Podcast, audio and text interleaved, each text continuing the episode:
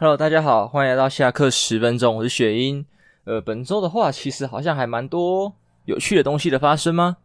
应该吧，主要是有出门嘛，只要有出门就有故事，对，有故事就有东西可以跟大家分享啦。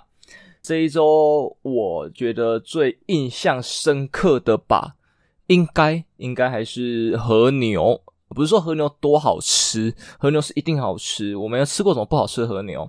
哎呦啊，廉价和牛的确是不好吃，只要是标榜日本 A 五和牛左右的，对，因为等级有分嘛，都还不错，都还不错。但是通常啊，和牛的价位嘛，不是你我可以恭维的。当然了，可能你钱赚的比我多，不对，到底要什么赚输我？好，通常你们应该可能都可以恭维，吃个一点也不是问题。赚的够多的要吃很多也绝对不是问题，像我啦，一年吃到一次就算很厉害了哦。主要也是就是该怎么讲，没有那个富贵命吧。对，就是吃那种廉价吃到饱就可以吃的很爽了，好像没有必要去吃和牛。但是我不至于到说吃和牛吃不出味道啦。像我朋友就没办法分，没有办法去分辨说，呃，高级的生鱼片跟我们一般平价的生鱼片的差异性。那种很老啊，跟那种放了一阵子的生鱼片，其实味道是不一样的，那个鲜度、那个甜美度是不一样的。那我朋友是完全感受不出来的，他尝试过了，他以前是完全不去做。这种吃高级料理的行为，因为他就呃经济也是有点限制他，这所以他就不做。然后后来他经济比较宽裕的时候，他就尝试了。因为毕竟我每次都跟他讲哦，这东西多赞多赞，那他自己没有试过，也不能一味的就是说呃我在胡乱他干嘛的。所以他一做尝试，他说他觉得没有差，所以就知道他是木蛇，跟耳朵一样嘛。木耳就不用用高级耳机了，你就是一千块要随便拿。甚至一两百块都可以，木蛇也是嘛，就吃平价就好。那种高级料理你就不要动了，你就把钱省下来，花在其他你可以享受得到的地方。这个样子。好，那我要说的是，老井的和牛最基本的那个两千多块那个套餐还算顶哦。对，它的和牛虽然好像只有一个还两盘，一排两盘是和牛而已，但是其实就已经吃的不错了。那酱物的话，我记得好像是有。一部分是和牛，但是这个和牛我觉得就没有老井那么好吃。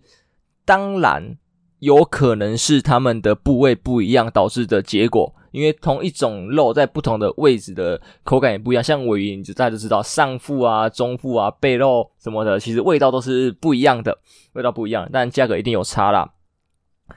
再会选择吃酱物，也是因为说之前在查。台中的烧肉店的排名，除了就是乌马啊、茶六啊、生生啊之类的以外，有没有其他的选择？像刚才讲那些我都吃过，但是我都觉得哦还好，就这个样子而已。那会不会想说这些连锁的啊，是大家把名气炒出来的？其实他没有想象中那么顶这样，所以想说去试其他，就上 Google 了一下。那就有一些排名嘛，那所以老井不错，然后要吃那个两千多和牛套餐，你再怎么没钱，你最低就吃这个套餐，因为它是有和牛里面 CP 值最高的。那你钱多的，你可以吃更高级的套套餐，吃更高级的和牛是没有问题。但是如果你有经济上限制，就是两千多这一个。那酱物的话只有两种套餐，一个低级的，一个高级的，大概一千多个两千跟三千多吧的差距而已，我觉得好像差不多。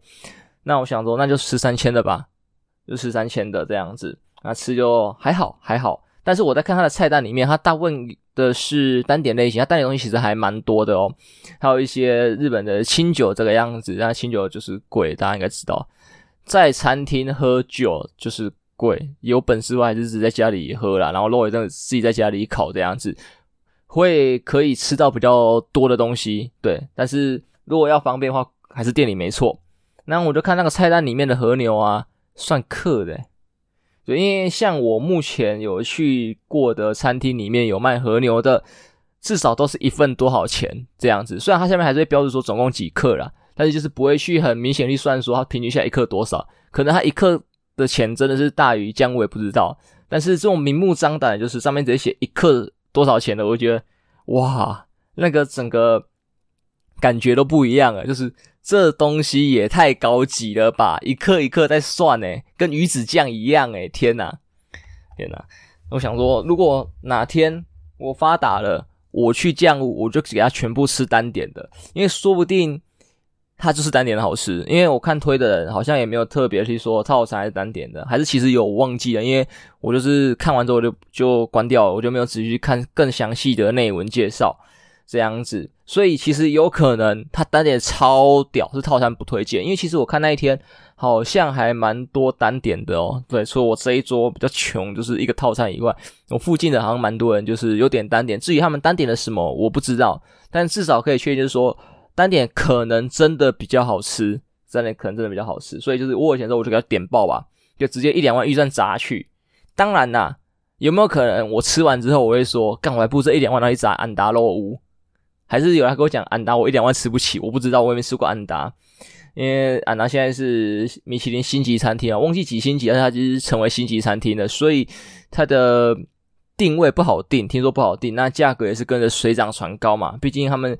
整个把整个店的质感，质感是词语吗？忘了，把质感或是把品质啊，整个都是做上去了，所以它对得起它的价格吧？我只能这样说吧，应该啦。我虽然没吃过，但是应该是对得起的。我也觉得很惋惜，就是说，其实安达在很久以前我就已经有发现了。那那时候它的价格，我记得还可以，还可以。以正常来说，高级料理的话，它的价格是 OK 的。但是你撇除高级料理，就是以你的钱包来比较的话，你会觉得它偏贵。所以其实我路过安达多次，我都没有进去过，因为罗瓦其实是一个宅宅很常去的地方，安达就在旁边而已，所以我就都没尝试。直到 Toys 美食公道伯去拍了片之后，然后他变明星星级餐厅就干吃不到了，吃不到了。以前我怎么路过他都有位置，我竟然没有进去。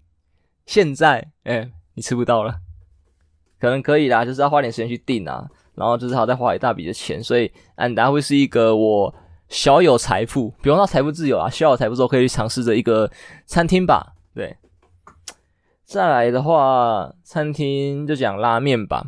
像在上礼拜，这两个礼拜我都有出去打工啦。再就问一些同事说，这 Nova 附近周围有什么好吃的料理店？那收集一些情报，像是。呃，有杜三楼，它是拉面店，还有北穗制面所也是拉面店。那目前我只吃了杜三楼，我觉得诶有点特色，就是很浓的鸡白汤，但是就是鸡白汤，它没有什么其他的东西而已。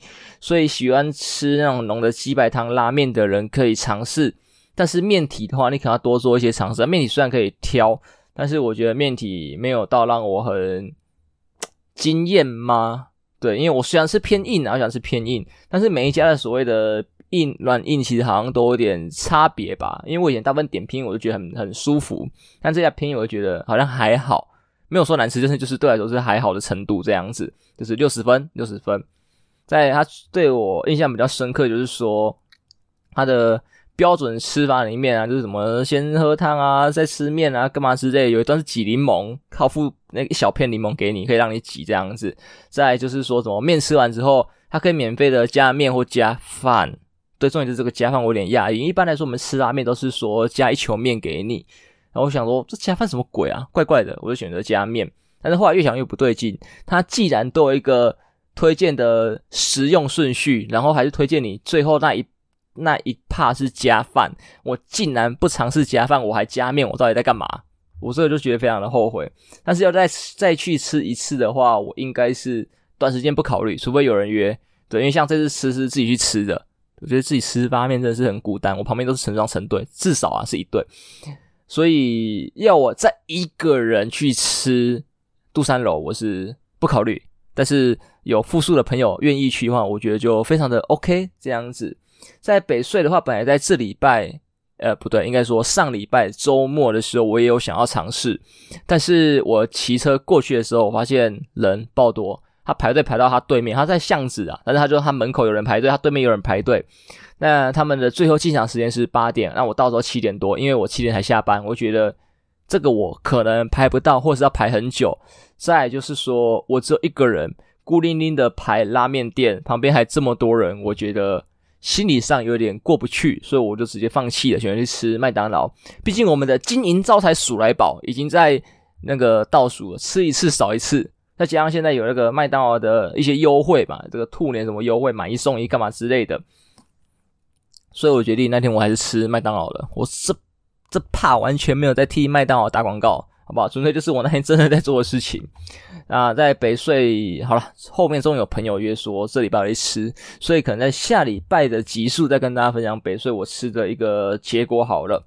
好，那再拉回来罗马周边的美食呢？我好像有路过说旁边有一家卖烧肉的吗？还是拉面的？我路过，但是我没有仔细看店名，所以我不知道。在未来我可能会有机会的话，会去尝试看看。那边确定。告诉我，OK，就是那个纸板钱还是纸寿司哦，纸寿司纸板钱是卖烧肉的纸寿司。我印象中我听过这个名字，好像评价还可以。那也是开在附近而已，距离相差不远呐、啊，就是也是直直一条路骑过去，在巷子就到了。那这个也有同事去吃过了，因为就是罗马的在地的同事介绍我们这些。呃，兼差的人的同事去吃的，他说还还不错，但是就价格可能偏高一点点，因为他给我看他点的大概好像六罐嘛，诶，六八，反正就大概十一二罐以下，含以下忘记了，或者这个，或是真的十一二罐，大概他就吃了六百多，再加一碗茶碗蒸这样子，上一罐好像五十，一罐五十好像还好哦，好像还好，但如果低于我刚才讲的十一二罐的话。那一罐就不止五十哦，对，就会再更高。那对我一个男生来讲，十一二罐是刚好的程度而已。因为像我一般去争鲜的话，我都会拿他那个，我觉得有个十五罐的那个吧，那个盒子会吃十五罐的。但但是争鲜的比较容易饱，就是它的饭的问题。醋饭好不好吃，会取决于你能吃的量。好吃的醋饭就很开胃，你可以吃非常多。但是不好吃的醋饭的话，其实你。一下子都扒不进去了，因为我之前在很多的日料店里面吃定食的时候，它的醋饭真的是难吃到我上面的生鱼片呢，还是说什么呃亲子冻的龟卵什么之类的，我吃完我下面饭完全不想动，那个扒两口之后，你生命都不想吃，你只想倒掉。那醋饭真的是有够难吃，对，就是没有办法接受这样子。所以有兴趣的人，纸板不是纸板前啊，纸寿司应该还是可以去帮我试试看吧。多一点样本数这个样子，好啦，食物的部分说到这里了吧？讲在我的频道讲食物应该是不会很过分啊，因为毕竟我节目上架时间是四点，所以听一听五六点就吃饭，应该是一个还不错的。就听我节目开胃，然后五六点就刚好吃饭，不会说有人节目什么十一二点才上啊，然后你一听就哦干好饿哦，这什么宵夜台什么东西这样子，是是没有这个样子的。好啦，那食物部分讲完之后，就讲一些其他有趣的事情吧。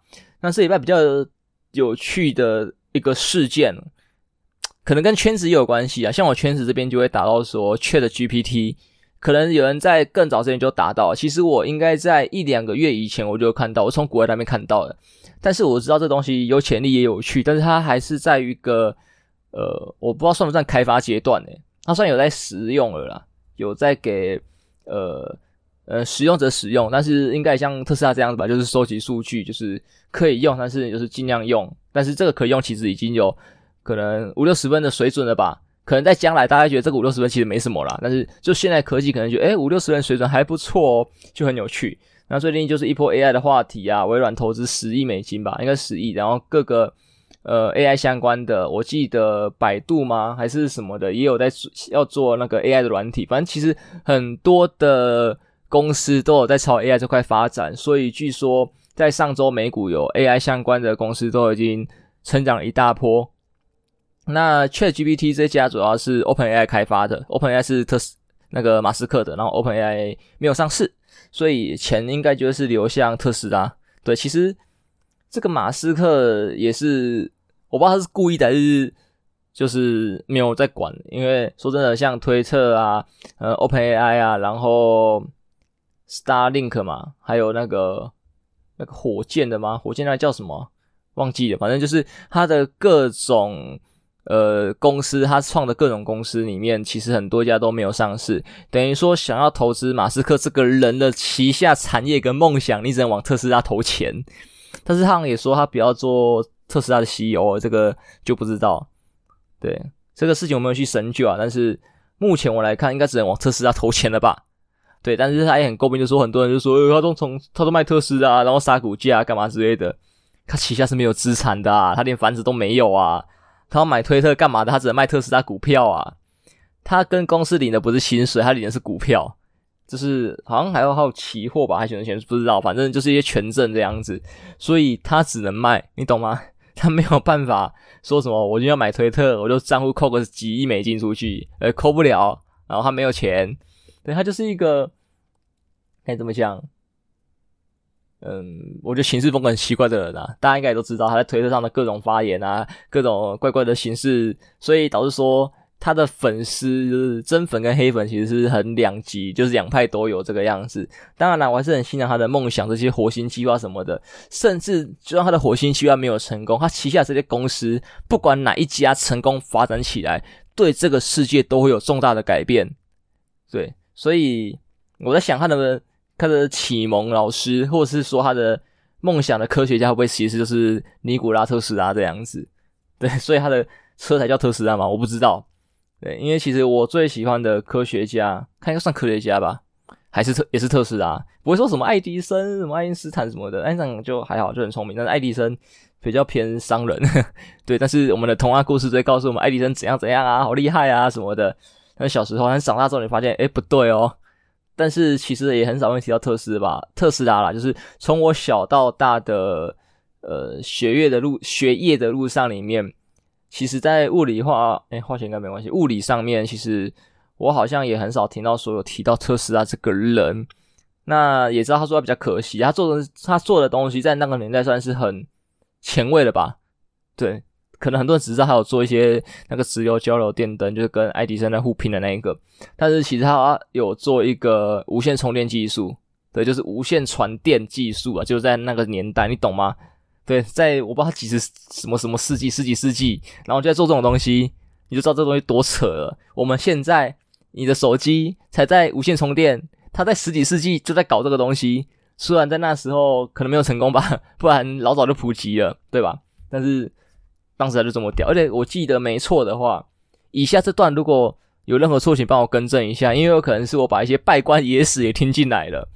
据说它的无线充电的憧憬是，呃，你现在假设说什么啊，就以你的手机啊，你手机可以无线充电嘛，你放在地上就充就可以充了。对，等于说它整个地球都是无线充电板的那种概念，你懂吗？你懂这个东西多屌吗？等于说你的车是永远不需要充电的。假设它这个技术是很成熟的话，你的电动车不用说什么特斯拉在插那个充电桩啊，你的 Gogoro 要再去拿电池，不用，你就骑你的就好了。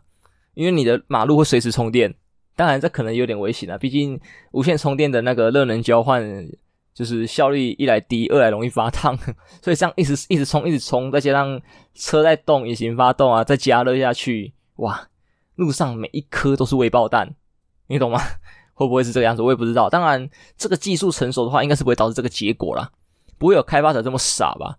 对，你是要赚钱的。当然了，如果他旗下有投资一些殡葬业的股份的话，那我相信这些公司应该很乐意，还不成熟就发展出来吧？对，不然这个你看这个炸弹嘣嘣嘣，跟烟花一样漂亮，哇，他的殡葬业赚翻啊！这个也是比较诅咒人呐。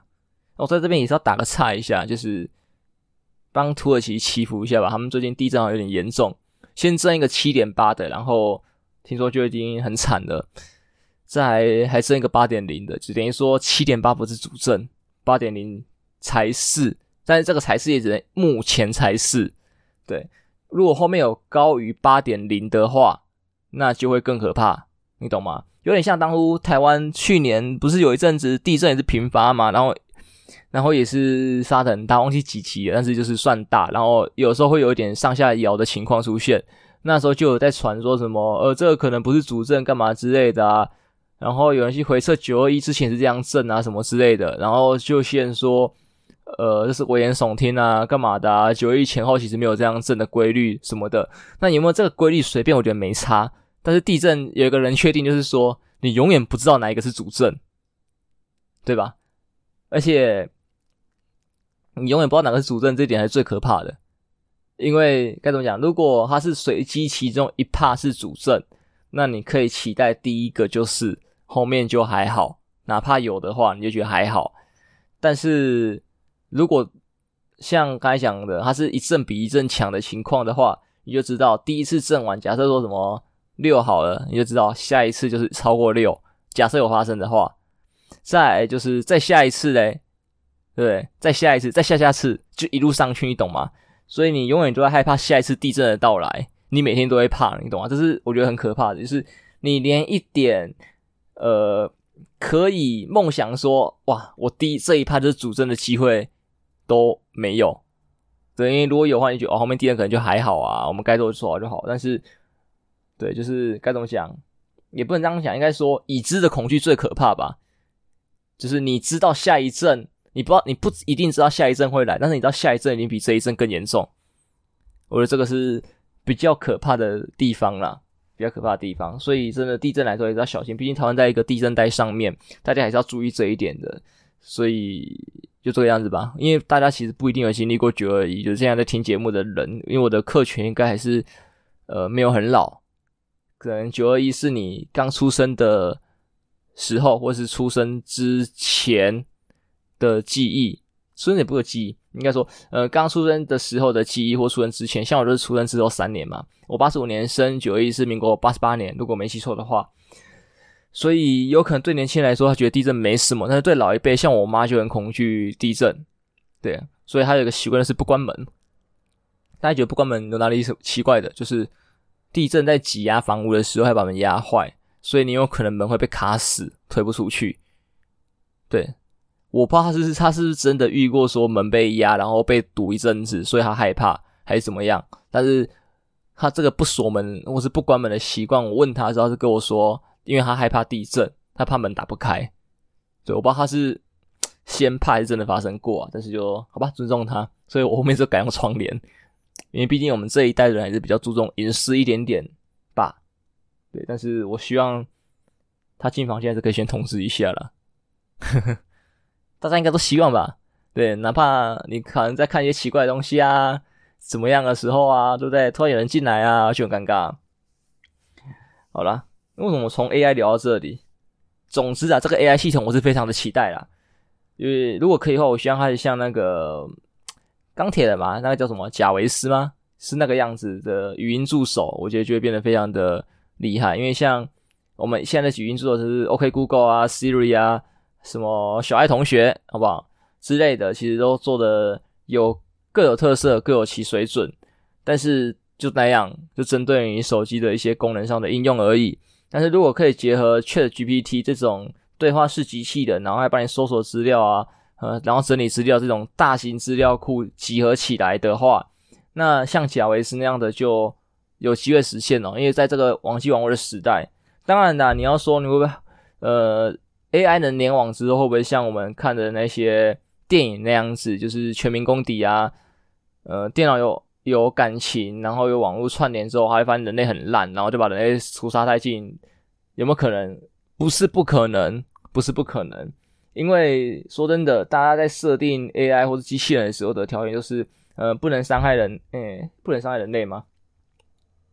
哦，大部分应该会会第一条是不能伤害人类啦，然后要保护什么蛙哥，但是我记得很多电影都会提出一个冲突，对，因为其实可能拯救最多人类，或者说拯救这个地球，可能就是他们 G C 机器人最主要的那个呃中心思想，但是要怎么拯救最多人类，跟最有效率的拯救这个星球呢？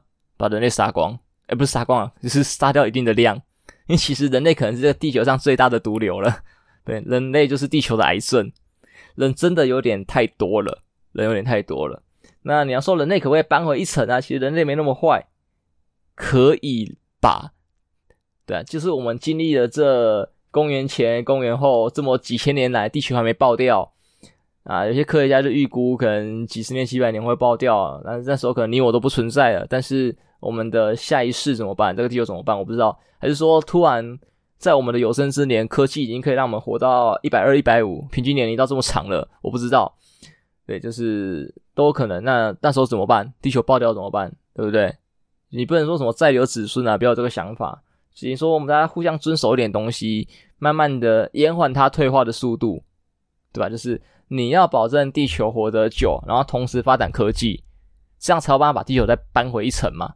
对吧？假如说以后的科技可以去补创成，可以把那些塑胶给呃无污染的清理掉，然后核废料可以无污染的清理掉之类的，说是再利用干嘛之类的，或者说我们人类跟野生动物的呃生存环境可以有一个完美的分配发展的话，诶，这样地球就会慢慢的恢复它的生机了。这个样子，我们人类就可能渐渐的不再是一个毒瘤。对，啊，这时候马斯克就很厉害了，他的这些火箭计划，或者是说像大陆很流行的《三体》吧，《三体》好像有拍电影吧。他的小说还是什么的，我都还没看，但是我对这个题材是有点兴趣的。据说他写的是蛮好的，对，应该不会有人很排斥中国的作品吧？他们还是有很很多好作品的，好吗？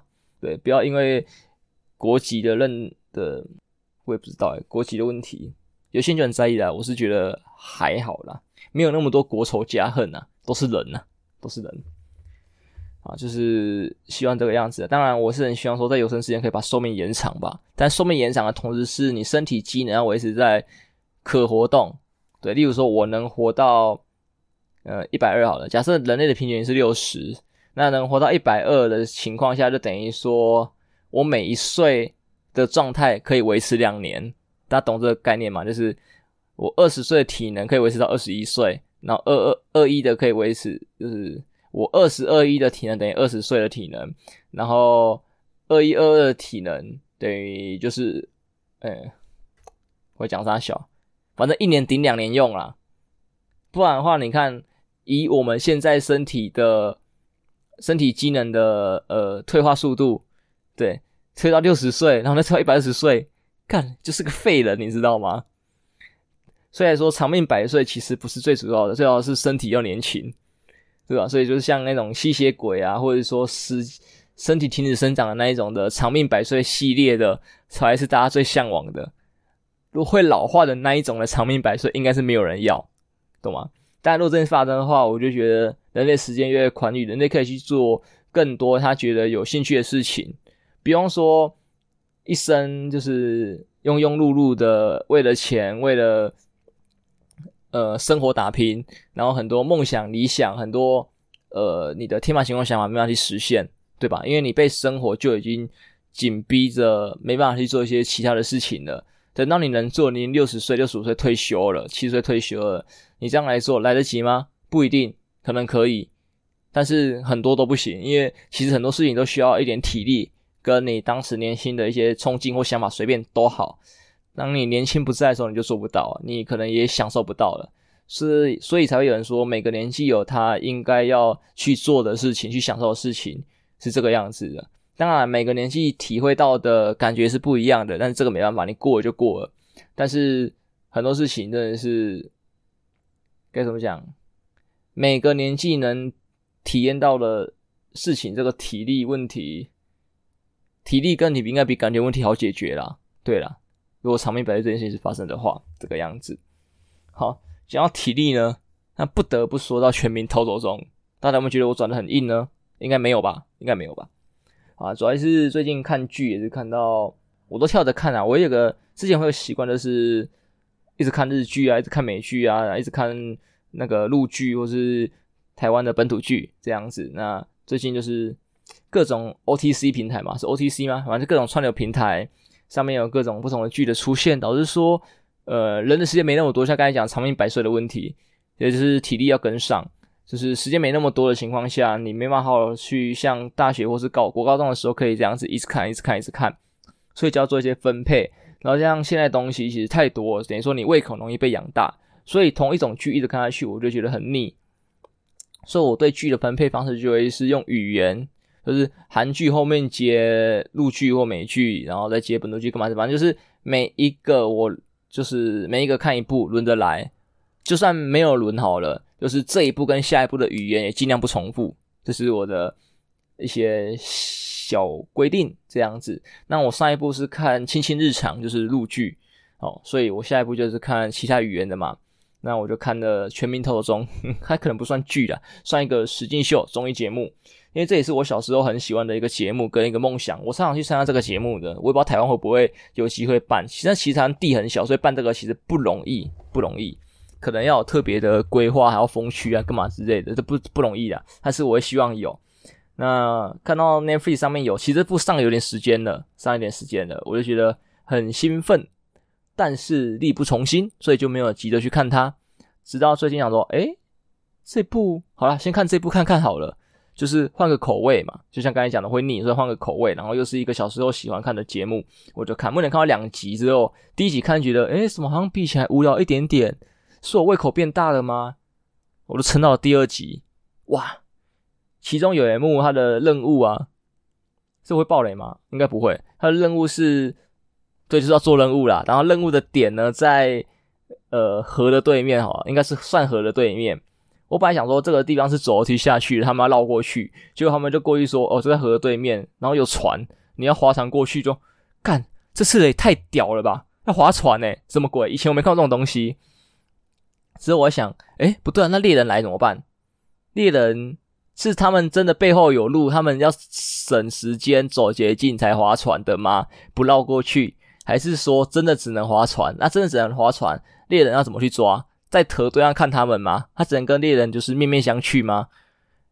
我想这个问题，然后直到任务结束的时候，就是任务在进行中，我就觉得，诶，到底，当然了，就是发生事情，猎人只有来，我就想，诶，干，他要验证我的问题了，他验证我的问题了，他到河边了。他跳下去了，干，太屌了吧！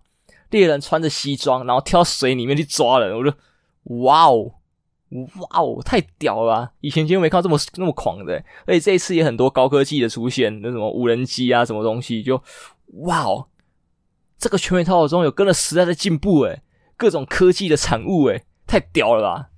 所以我也很期待说第三集、第四集有没有什么更有趣的东西出现。当然啦。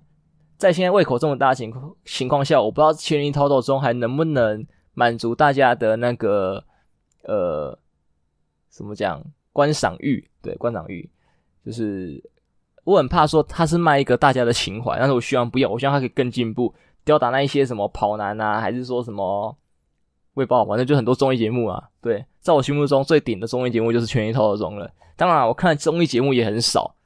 看我看的也很少，因为那个对我都不感兴趣。我感兴趣的一座全面逃走中，我觉得真的很屌，很好看。对，然后我还是要推一下。虽然我只看到第二集，但是阿诺跟那个那个本田真凛那个花滑选手，cos 那个那个什么蝴蝶人吗？应该是蝴蝶人吧的那个选手，很好看，大家可以去看一下。就算不看这个节目，也可以去看梅，好不好？啊，那本期节目到这边结束吧。我们下周再见，好不好？让你们有时间去看梅，好不好？拜拜。